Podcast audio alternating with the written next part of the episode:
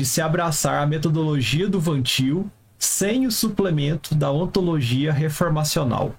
Cara, perigo é, é difícil de falar assim, porque, por exemplo, você tem, fazendo um parênteses antes de responder, né, você tem vantilianos que vão defender o método dele de forma ou mais é, completa, ou fazendo alguma crítica, por exemplo, que estão aí até hoje, são teólogos que a gente gosta bastante, tal como Frame, Oliphant, William Edgar, o próprio Schaeffer, né?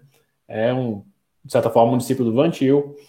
Então, assim, eu diria que o método dele em si, ele, ele, mesmo que você não tenha tantos complementos assim, ele pode ser bem aplicado e pode ser bem utilizado, como tem sido ao longo do, do da vida aí por vários pensadores, né?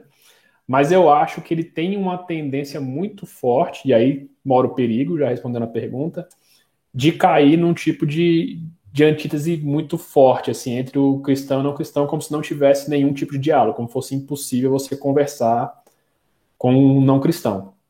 Mas eu acho que isso já é seria uma interpretação equivocada do Vantil.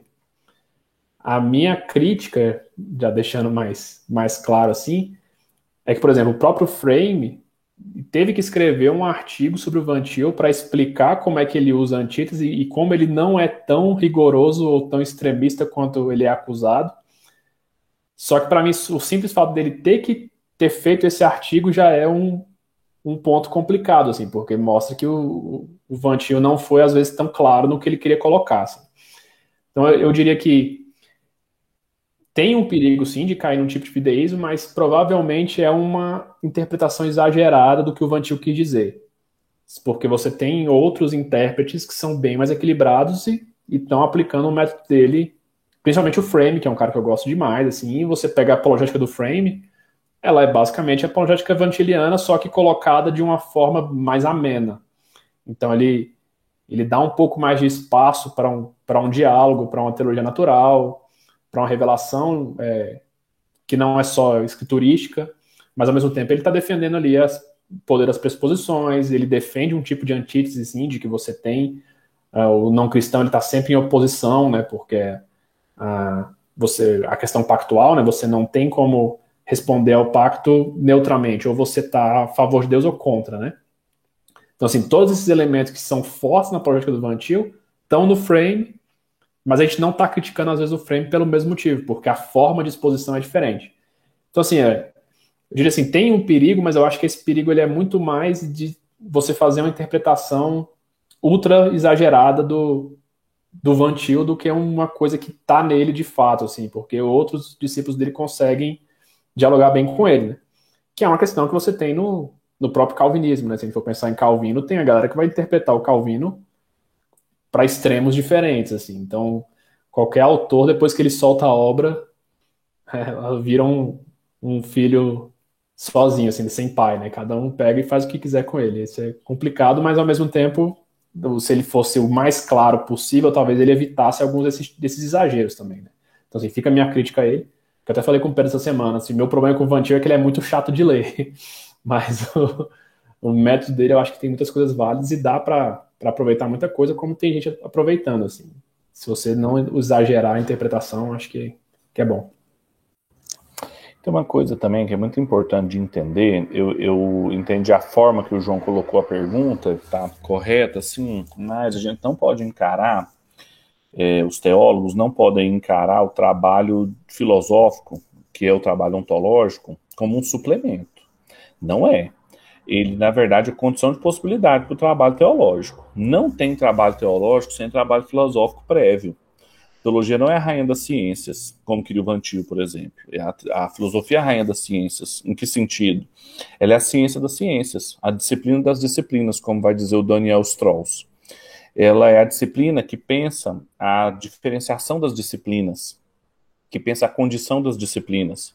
Então, sem uma ontologia modal, ser uma descrição da realidade, dos modos de ser das coisas, dos entes, a gente não sabe como que cada ciência operará. A gente não sabe o que é distintivo da ciência matemática, da ciência biológica, da ciência física, da ciência é, psicológica, da ciência lógica e da ciência teológica. Ah, elas, têm, elas têm funções muito específicas. E o grande problema de uma teologia sem uma ontologia, uma teologia, então, sem essa diferenciação, sem esse refinamento, é que ela pode acabar sendo construída sobre bases falsas ou sobre bases irrefletidas. Esse é o grande problema. E nesse aspecto, assim, a crítica do Doverty é muito contundente. É, quando ele fala que falta crítica transcendental. Sem crítica transcendental, ele não faz nada. É, é claro que é, é muito é muito moderno isso, né? Porque a crítica transcendental é uma metodologia filosófica é, típica ali da modernidade, com Immanuel Kant. O, o Dover depois fez uma nova crítica transcendental. É, o Polanyi, por exemplo, faz é, e está em, rumo ao conhecimento pessoal, uma filosofia pós-crítica. Mas mesmo assim, mesmo que ela seja pós-crítica, o que está em jogo aqui? Ela tem a crítica transcendental como seu paradigma ainda. Depois do Kant, todo mundo é pós-kantiano. Não tem como você fazer filosofia e teologia mais como você fazia antes. Porque você começa a falar das coisas, você começa a escrever sobre Deus, sobre o ser humano. E a pergunta é: de onde o senhor tirou isso? Com que básico o senhor está falando isso? Como que você conhece o que, que você conhece? É, e a crítica transcendental ajuda a gente a fazer isso, ajuda a, a colocar a, a, revelação como ponto de partida máxima. Essa nossa dependência da revelação, dependência fundamental, religiosa, é um dado da reflexão da crítica transcendental. E, então, não ter uma ontologia modal por trás compromete muitíssimo qualquer projeto teórico humano, inclusive uma teologia. É, o Vantil conhecia isso? Claro que ele conhecia. Tinha como estudar filosofia na época do Vantil sem ser depois do Kant. Ele conhecia muito sobre idealismo. É, ele, ele tinha muitas coisas, inclusive, do idealismo no pensamento dele. Tem muitas concepções idealistas lá. Talvez, inclusive, seja, até um problema.